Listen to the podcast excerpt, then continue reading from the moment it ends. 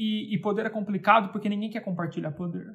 Eu acho que o caminho do meio é justamente o equilíbrio de movimento, das perspectivas. E quando eu consigo me mover, quando eu consigo encontrar um eixo onde eu consigo me mover, imagina um peão. Como é que o peão para em pé? Ele tem um eixo de apoio, mas ele se move naquele movimento de círculo. Cause faith and love is all you need. This old world doesn't see. Someday we could all be free. We could change the world if we would just believe. Cause faith and love is all you need. This old world doesn't see. Someday we could all be free. Yeah, we could change the world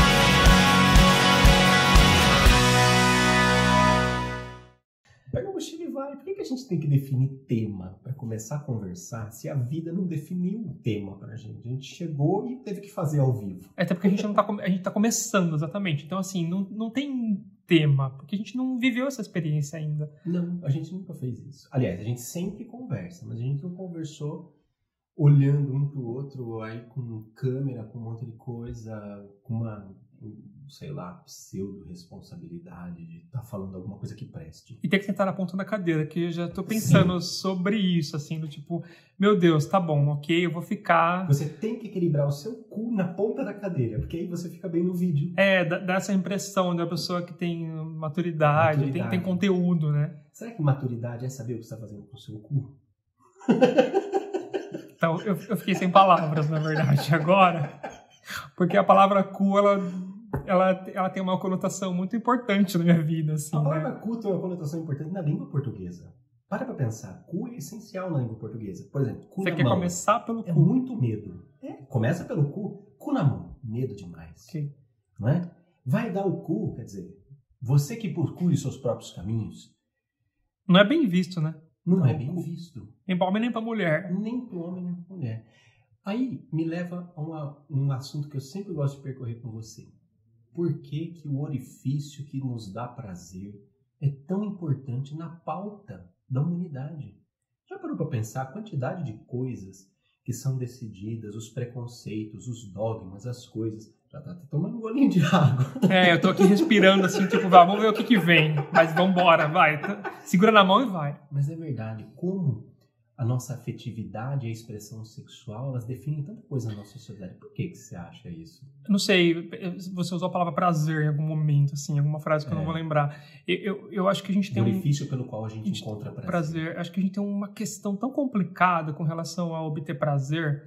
É, parece que não pode, assim. E, talvez a gente construiu um modelo de sociedade que foi muito útil, porque a gente chegou até aqui, mas é um modelo utilitarista aonde aquilo que a gente faz tem que ter uma razão de ser, tem que ter um, uma essa ideia de propósito.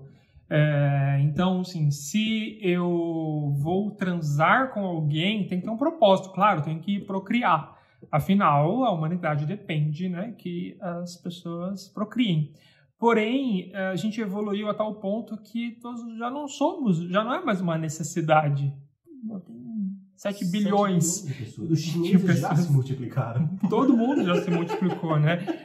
Então, a procriação ela deixa de, estar no palco, ou seja, a hora que a gente conquista uma coisa, abre espaço para outras. A gente já pode se guiar pelo prazer.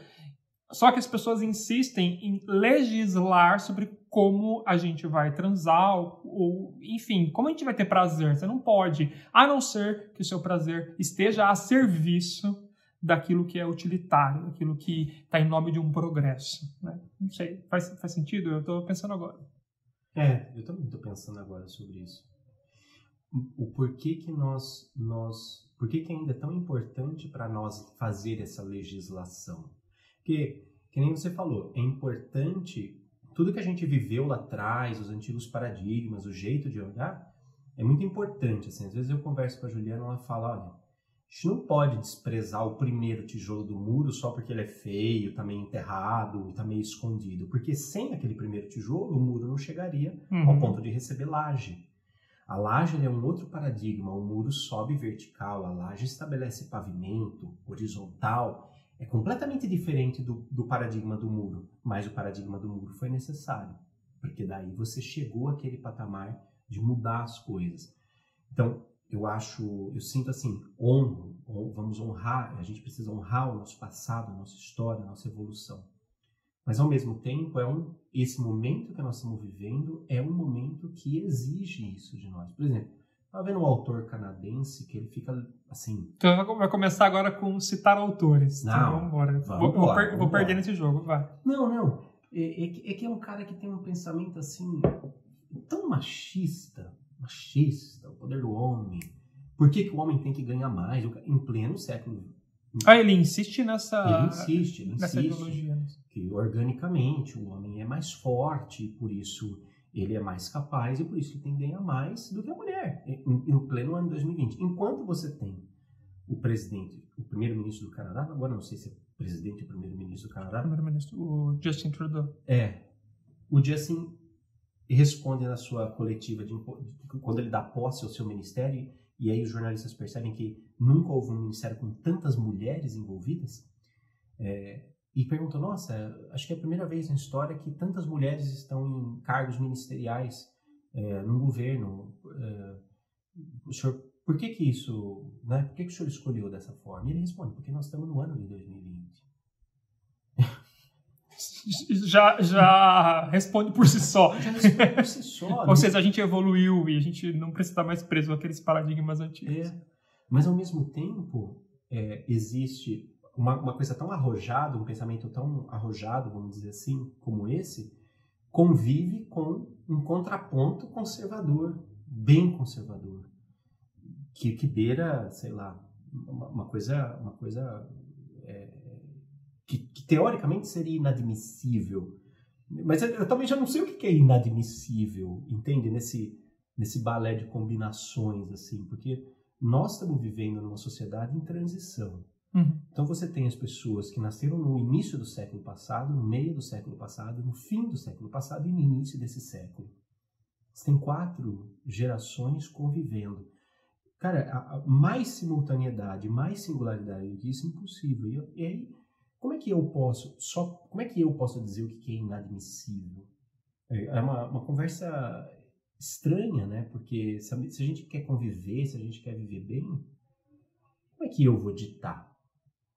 É porque a gente está construindo essa, essa resposta. Eu não, eu não acho que ela, ela, ela venha pronta, porque é, talvez os, a ética seja uma boa maneira de a gente se pautar, naquele sentido de que aquilo que agride o outro, a gente tem que sentar e repensar. Uh, o problema é que vira e mexe vai surgindo pessoas que em algum momento elas vão é, clamar, elas não têm voz, e elas falam: ó, essa forma de pensar e de ser está tá me agredindo. É, eu, como um homem gay, é, faço parte dessa comunidade que em algum momento a, a, ideia de família, sendo super restrita como um homem, uma mulher e filhos, ela agrediam e ela impossibilitava uma outra maneira de ser.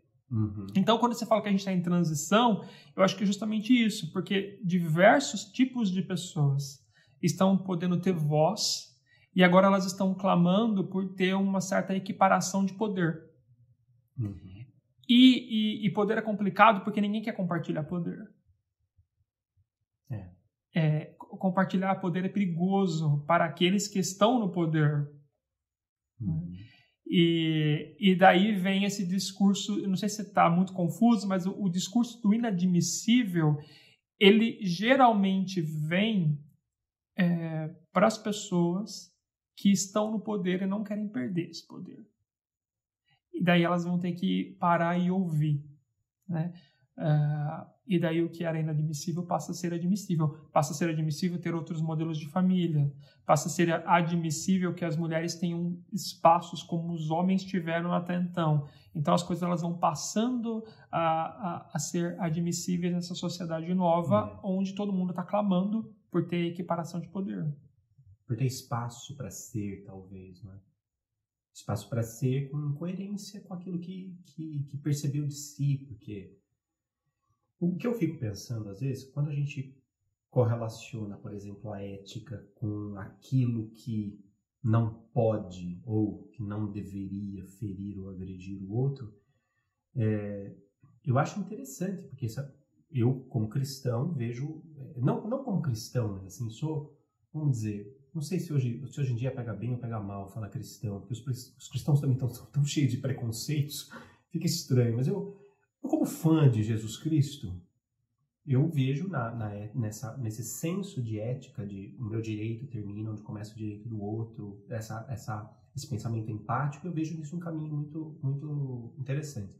Agora, pensar assim, sem repensar a agressão, é, é, é, é, é delicado também, porque como é que a gente define o que é, o que é agressão e o que é simplesmente o diferente. Porque, por exemplo, se nós viajarmos juntos para o Oriente Médio e você me der um abraço, um beijo na bochecha no momento de empolgação na rua, talvez a gente vá preso, porque isso vai ser uma agressão para aquela cultura, para aquela estrutura. É que, é, peraí, é que no Oriente Médio os homens, é, os homens se abraçam e se beijam, né? Não sei se esse é um bom exemplo. É, é, não. Então, é, não se abraçar. Mas eu entendi o que você quer dizer. Eu, é, eu depende... assim, alguma coisa que, vamos falar assim, que a gente tivesse com uma amiga e ela, é, de fato... Uma, mulher de, uma mulher de biquíni. Uma mulher de biquíni. Pronto, no Oriente Médio. É, é uma enorme agressão para aquela cultura. E aí, como é que fica? Caramba! Né? Porque assim, ó, e, e, e, tudo isso em busca de harmonia, mas nossa, a harmonia no mundo de hoje é é um conceito quase utópico, se você parar para pensar. Tal, talvez exista um aspecto que a gente tenha que entender que é as transformações elas levam um tempo. E não, eu não estou excluindo a possibilidade de que algumas transformações aconteçam em saltos. Uhum. Eu acho que sim, mas não dá para a gente exigir ou obrigar que determinada transformação vai acontecer no estalar de dedos. Algumas transformações elas vão, quer a gente queira, quer não, levar certo tempo. Então, eu não sei se é possível, no caso, a gente está usando o exemplo do Oriente Médio, que tenha essa mudança tão brusca, porque a gente viu Hollywood fazer filmes, porque a gente mudou o discurso. Porque uma é... pessoa de turbante é um terrorista. né? Nesse, nossa cultura nesse imaginário, nesse imaginário ocidental. Uhum. Então eu não sei se é, talvez algumas mudanças elas precisam que tenha gente no fronto de batalha, assim, que são as pessoas que vão se ferrar, né? É, eu sei que talvez eu traga muita questão da, da sexualidade na conversa, mas é porque é, é da onde eu falo.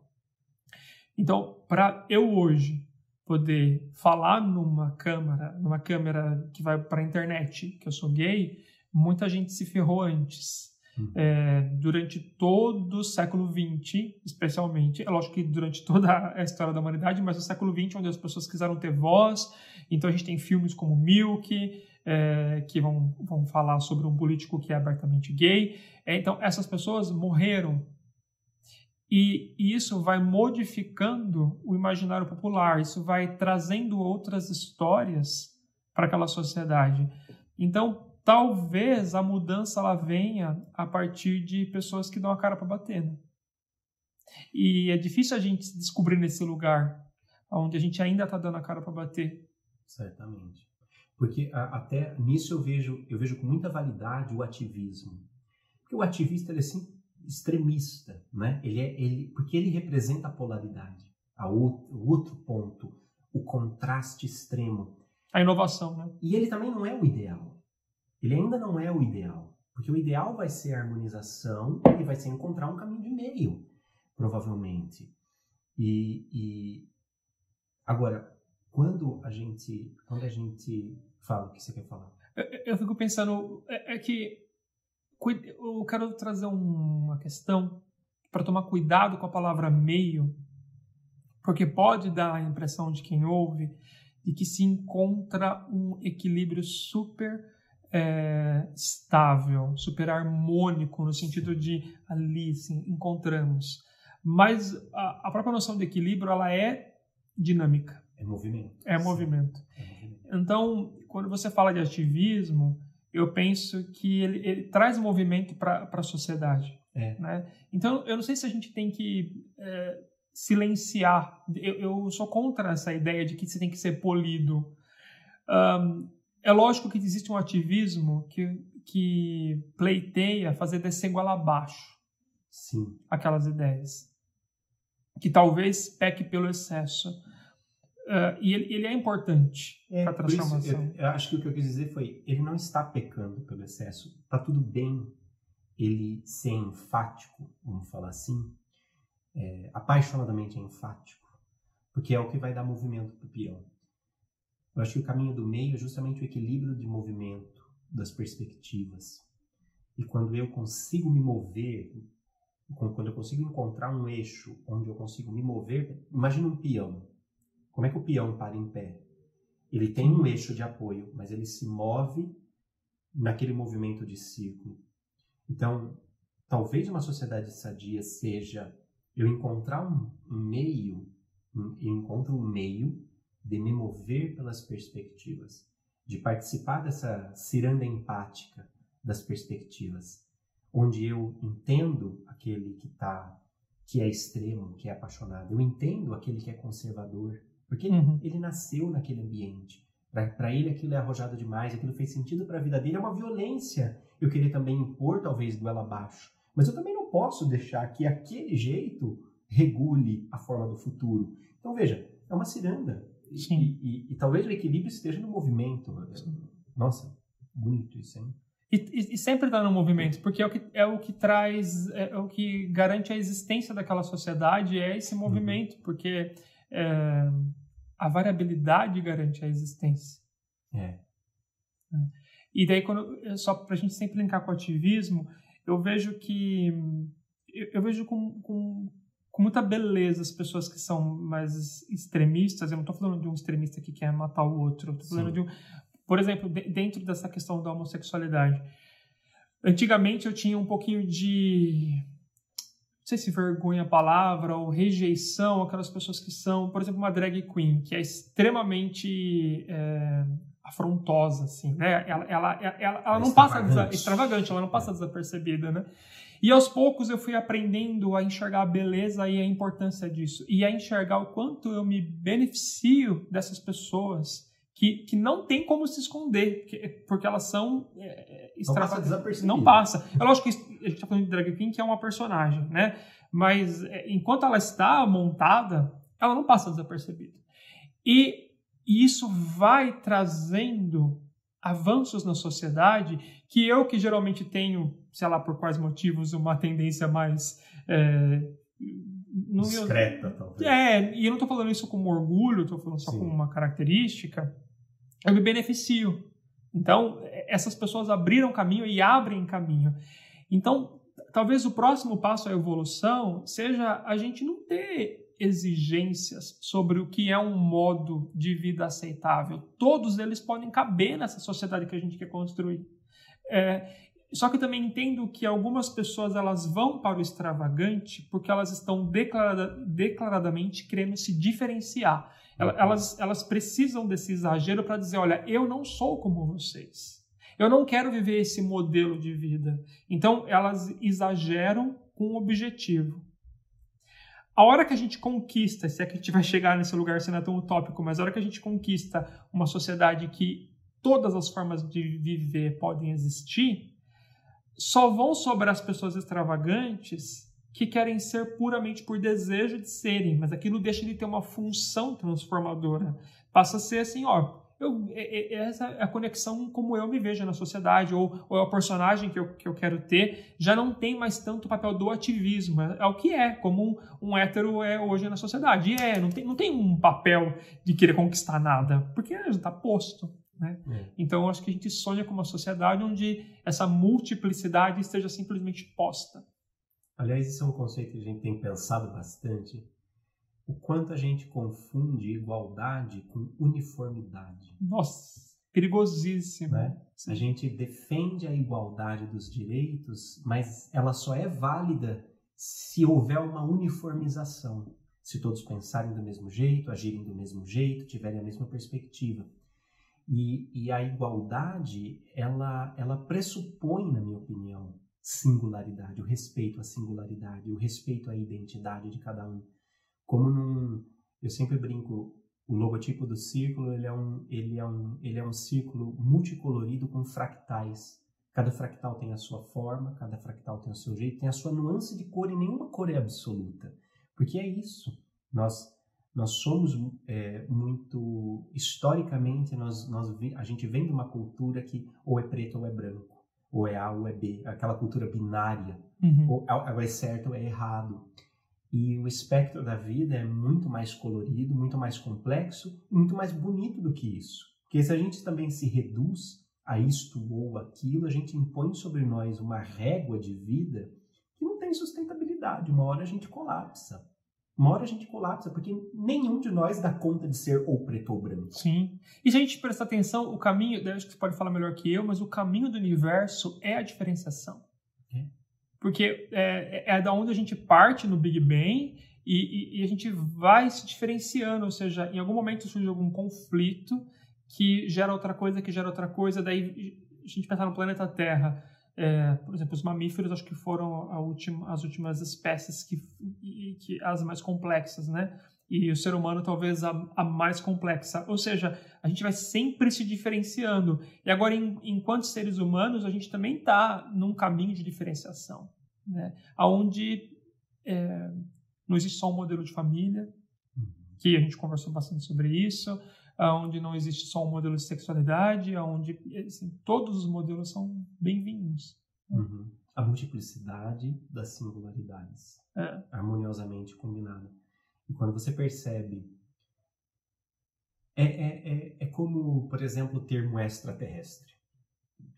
Eu, nossa, mais do que ninguém, sempre gostei disso, é, fui uma bandeira desse tema por um tempo. E depois eu olho e falo assim, gente, esse é um termo muito idiota. Porque ele pressupõe que a Terra é o centro e o resto é extra. O resto é o que sobra. Extremamente, exatamente. É muito terrestricocêntrico. É, é, pois é ele, é, ele é geocêntrico. E aí, quando você participa de uma da, da experiência de uma perspectiva onde até agora, até agora, os nossos os nossos meios e a nossa ciência conseguiu mapear 100 bilhões de galáxias.